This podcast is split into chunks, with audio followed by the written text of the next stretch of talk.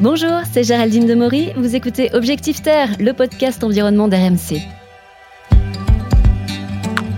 À quoi vont ressembler nos habitations de demain? Une chose est sûre, elles devront être écologiques et économiques.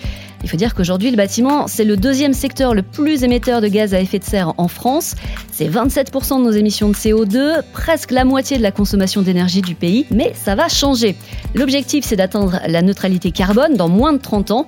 Pour ça, il va falloir opter pour euh, des bâtiments qui ne consomment pas ou presque pas d'énergie, des bâtiments qui utilisent des matériaux durables et qui laissent une place à la nature. Eh bien, figurez-vous que ce bâtiment du futur existe déjà et il est même déjà habité.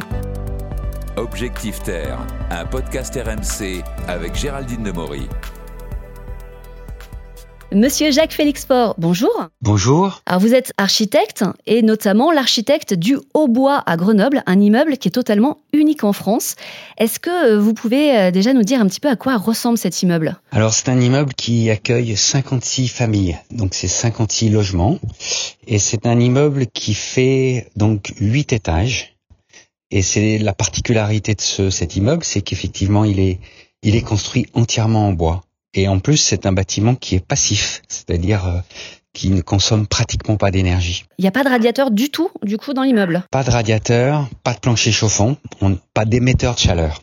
Effectivement. Ni chauffage, ni climatisation, du coup. En fait, on, on utilise le système de ventilation. Hein, c'est une ventilation qu'on appelle double flux pour pouvoir souffler de l'air qui est réchauffé ou éventuellement de l'air qui est refroidi. Donc la ventilation sert effectivement à tempérer chacun des logements avec très très peu d'énergie. Hein. C'est-à-dire que en gros, on va dire qu'on a besoin d'un radiateur de 700 watts, c'est-à-dire l'équivalent de ce que vous avez dans votre voiture, hein, c'est-à-dire un tout petit radiateur par logement pour pouvoir tempérer, s'il le fallait, hein, c'est très rare dans l'année, mais s'il le fallait, pour pouvoir tempérer l'air euh, des appartements.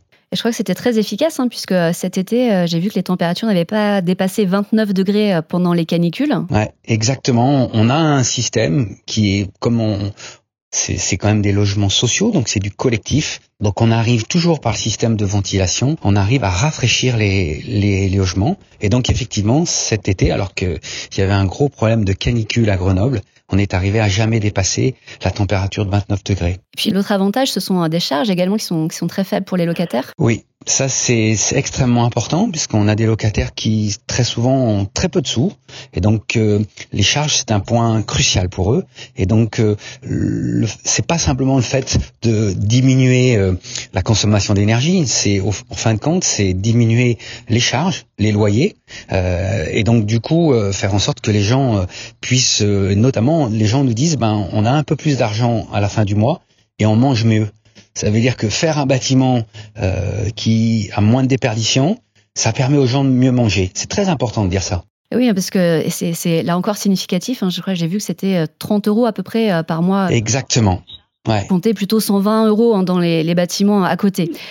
Exactement. Alors vous le disiez, le, la particularité euh, notamment de cet immeuble, c'est d'être euh, en bois. Mais alors c'est quoi du coup l'avantage du bois par rapport au béton qu'on utilise euh, normalement? Il se trouve que au moment où on a construit notre bâtiment, à côté il y avait aussi plusieurs immeubles qui sont construits, des immeubles qu'on va dire classiques. Eh ben on voit tout de suite le premier avantage au niveau des fondations. Les immeubles en béton étaient obligés de faire des fondations très profondes. Alors je vais passer dans les détails techniques, mais en, gros, on, avait, on devait renforcer le sol, faire euh, des fondations qui faisaient donc un renforcement de sol sur 11 mètres de profondeur, 3 mètres 50 de fondation, alors que le, notre bâtiment avait des fondations d'un mètre 80. Et à Grenoble, il se trouve qu'on est sur une nappe phréatique. Donc notre bâtiment en bois ne traverse pas la nappe phréatique, alors que les bâtiments en béton non seulement la traversent, mais traversent de façon beaucoup plus profonde. Donc là, déjà, on a un changement très très significatif sur l'impact sur le sol. Alors, impact en termes de, de biodiversité, de, de, modification des sous-sols, mais aussi euh, on met beaucoup beaucoup moins de béton dans le sol. Alors il faut expliquer pourquoi ça. Euh, c'est parce que à Grenoble, on est dans une, une zone qui est une des zones les plus fortes en termes de sismicité, c'est-à-dire tremblement de terre. On peut avoir des tremblements de terre très forts à Grenoble, comme à Nice ou à Colmar. Et donc, du coup, on doit faire des fondations qui doivent répondre à ces problématiques de tremblement de terre. Et il se trouve que le bois est, est extraordinaire pour ça. Ça veut dire que le bois permet de diffuser l'énergie d'un tremblement de terre. Et donc, les fondations n'ont pas besoin de reprendre cette énergie-là, puisque le bois le diffuse. Et donc, contrairement à un bâtiment en béton qui est très très rigide et qui, qui donc renvoie toute l'énergie dans les fondations, là le bois arrive à diffuser sur la, toute la hauteur de, de l'immeuble cette énergie-là. Et donc du coup, on a un impact sur le sous-sol qui est vraiment négligeable. Hein, 1m80, c'est presque comme une maison individuelle, j'allais dire, en exagérant un peu.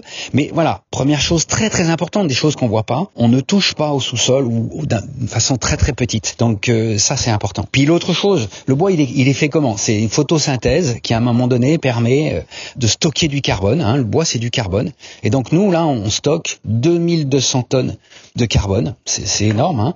Et au lieu de les, rejeter, j'allais dire, euh, dans l'atmosphère, hein, on les stocke. Et donc non seulement on prend un matériau qui est renouvelable, c'est-à-dire que la, forêt peut repousser, mais on, aussi on stocke du carbone. Donc c'est quelque chose de très important. Et au niveau au niveau de l'isolation, ça, donne quoi le bois? Alors l'isolation, c'est quelque chose. Alors déjà le, le, fait d'utiliser du bois, on n'a pas de pont thermique, euh, on est déjà un petit peu isolant, mais après on, on fait une enveloppe. Euh, une très très bonne enveloppe. Hein. Euh, voilà, on fait une espèce de doudoune autour de notre bâtiment qui nous permet de faire en sorte qu'on n'ait pratiquement pas besoin d'énergie, notamment en hiver, pour chauffer euh, les différents logements. On a une, une enveloppe qui est préfabriquée, donc qui est d'une extrême qualité. Quand je dis préfabriquée, ça veut dire que c'est fait en atelier. L'ensemble de l'enveloppe est fait en atelier avec beaucoup de soins. Et donc on a un, un bâtiment qui est très bien construit. C'est un point important qu'on développe, c'est-à-dire qu'en fait ce, ce qu'on appelle l'économie globale, c'est écologique ça, c'est en fait on fait en sorte que notre bâtiment ait une grande pérennité. Ça veut dire quoi? Ça veut dire que la première écologie, c'est de pas avoir à refaire tous les 15 ans euh, à mettre des échafaudages et à nettoyer, voire à ravaler les façades. Notre bâtiment, il est conçu pour ne pas avoir d'entretien pendant 50 ans. C'est la première écologie, ça. C'est-à-dire ne pas avoir une obsolescence programmée sur, une construction, mais avoir une pérennité. On, parle de, de, patine dans le temps. Moi, j'aimerais euh, dans 50 ans, vous veniez voir ce bâtiment-là et vous dites, ah, il a bien vieilli. Ça, c'est important. Oui, donc c'est un bâtiment donc, qui va bien vieillir, qui va pas demander beaucoup euh, d'entretien. Et alors, vous parliez qu'il est préfabriqué. Euh, au final, ça fait comme un, comme un jeu de Lego géant pour euh, l'assembler ensuite sur place. C'est une très belle image. Effectivement, euh, pour un architecte, c'est très très c'est très très sympa hein, parce que vous avez des camions qui arrivent avec des grands panneaux de bois et c'est vraiment dans la journée, vous voyez un étage monté. Donc c'est comme si c'était effectivement un jeu de Lego, une grande maquette et c'est très rapide. Pourquoi c'est très rapide Parce qu'on préfabrique. Donc, au, lieu d'attendre que le mur en béton sèche, euh, ben nous, pendant qu'on monte les panneaux bois, on construit en atelier la phase suivante, qui est l'enveloppe, etc. Donc, on gagne pas mal de temps. Hein. C'est-à-dire qu'un bâtiment, un bâtiment équivalent, normalement, on met deux ans, et là, nous, on passe à 18 mois. Quoi, hein. Donc, c'est quand même assez significatif. Hein. On gagne six mois par rapport à un bâtiment classique. Et alors, vous parliez tout à l'heure des tremblements de terre. Euh, ce qui peut faire un petit peu peur avec le bois, c'est aussi le risque d'incendie. Il y a, un risque particulier? Alors, effectivement, on a tous peur. On se dit, le bois, on met une allumette, ça va brûler, quoi. Eh ben, c'est une fausse, c'est une fausse information. Dans le sens que, d'abord, nous, ce qui était très important, c'est que ce bâtiment-là, c'est pas que ce soit un exploit non reproductible. On veut que ce soit un bâtiment totalement normal. C'est-à-dire que des, des hauts bois, on voudrait qu'il y en ait qu'on ait plein qui puissent se, refaire derrière ce, bâtiment-là. Donc on a vraiment passé toutes les étapes que demande un, bâtiment pour que ça soit un bâtiment classifié normal, c'est-à-dire que on n'a pas de surassurance, les pompiers le considèrent comme un bâtiment totalement classique, et pour ça, on a euh, avec les pompiers, avec le CSTB, c'est un organisme de contrôle, etc. On est, on a fait en sorte que effectivement, on rentre dans les normes des bâtiments, on, on répond aux règles de l'art de façon totalement traditionnel. Pour ça, c'est pas été si simple que ça. Hein. On a dû prouver que ça fonctionnait. Donc, notamment, par exemple, pour ce bâtiment, on a monté une maquette à l'échelle 1 de deux étages et demi qu'on a fait brûler et on a regardé comment ça se passait. Et au bout de cet essai-là, les pompiers ont dit, OK, d'accord, ça marche, on est rassuré, ça fonctionne, tout ce qu'on demandait, euh, des histoires de stabilité au feu, etc., ça fonctionne. Donc vous pouvez le construire et nous, euh, on est rassuré, vous, pouvez y aller. Voilà, le bâtiment est aussi, j'allais dire, euh, répond aux mêmes contraintes qu'un bâtiment en béton. On est classique, tout simplement. Voilà. Alors ça demande hein, des petites, euh, ça demande en termes de conception des, choses particulières, mais une fois que vous faites ces, ces choses-là, euh, ce bâtiment-là est totalement euh, préserve totalement les gens qui y habitent de tout problème d'incendie. Et c'est pas un petit peu paradoxal de couper du bois alors que justement on nous demande de préserver euh, les forêts puisque les arbres absorbent la pollution? C'est une très très bonne question là que vous posez là. En fait, c'est la question de la ressource. Hein. comment on fait en sorte qu'à un moment donné, on puisse continuer à construire en bois sans à un moment donné appauvrir la ressource qui sont nos forêts? Et ça, c'est une question euh, vraiment importante, dans le sens que aujourd'hui, la forêt euh, grandit plus chaque année que ce qu'on lui prend. Hein. C'est important de dire ça. C'est-à-dire que pour la, la, la, forêt en France ne diminue pas, elle augmente. Ça veut dire que c'est un peu embêtant parce que euh, elle, elle, augmente au profit de, de, prairies et en termes de biodiversité, euh, il faudrait plus s'en couper la forêt. Hein, il faut, faut, rétablir cette vérité-là. Mais une fois que j'ai dit ça, votre question, elle touche à un problème de, on va dire, comment on exploite cette ressource. Et en France, c'est pas si simple, notamment autour de Grenoble, parce que on a, euh, ben, on est dans des montagnes.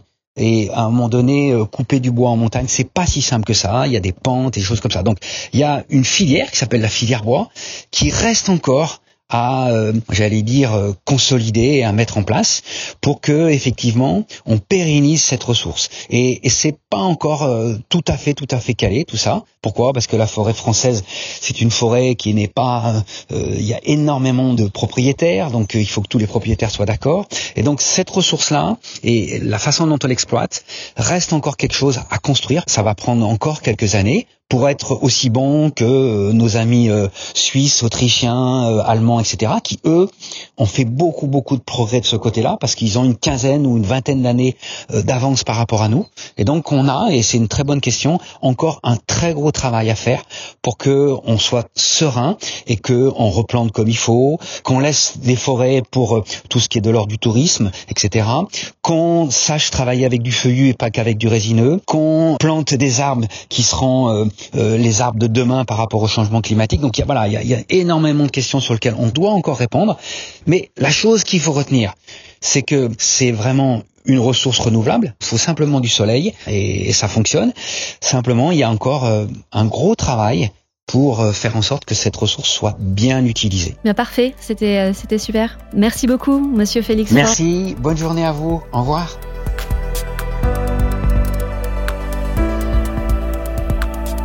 On espère évidemment voir de plus en plus d'immeubles comme celui du Haut-Bois sortir de terre un petit peu partout euh, en France. En attendant, certains se sont déjà lancés. Hein. Il existe quelques habitations autonomes donc qui produisent même plus d'électricité qu'elles n'en consomment. Ça reste assez euh, marginal.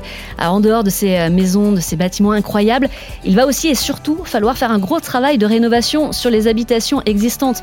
Bah oui, on va quand même pas tout raser pour mettre à la place des immeubles ou des maisons autonomes dernier cri. Pour ces rénovations, il existe des aides de l'État. Plus de 6 milliards d'euros ont été euh, débloqués par le gouvernement. Malgré tout, on reste très loin des objectifs. Sur les 30 millions de résidences principales en France, seulement 1 500 000 sont peu énergivores, c'est à peine 5%. Il faut dire que c'est souvent le parcours du combattant pour accéder aux aides, et alors même quand on y arrive, il reste un très gros investissement personnel que peu de gens peuvent se permettre. Pourtant, les avantages sont énormes. Avec des logements bien isolés, les économies d'énergie sont colossales. Ça nous permettra de diminuer très nettement nos émissions de CO2 et en même temps, on améliorera notre confort et notre pouvoir d'achat avec des factures en baisse. Tout le monde y gagne. Vous venez d'écouter Objectif Terre, j'espère que ce podcast vous a plu. N'hésitez pas à vous abonner, à en parler autour de vous. Nous sommes sur toutes les plateformes de streaming, le site et l'application RMC. À bientôt!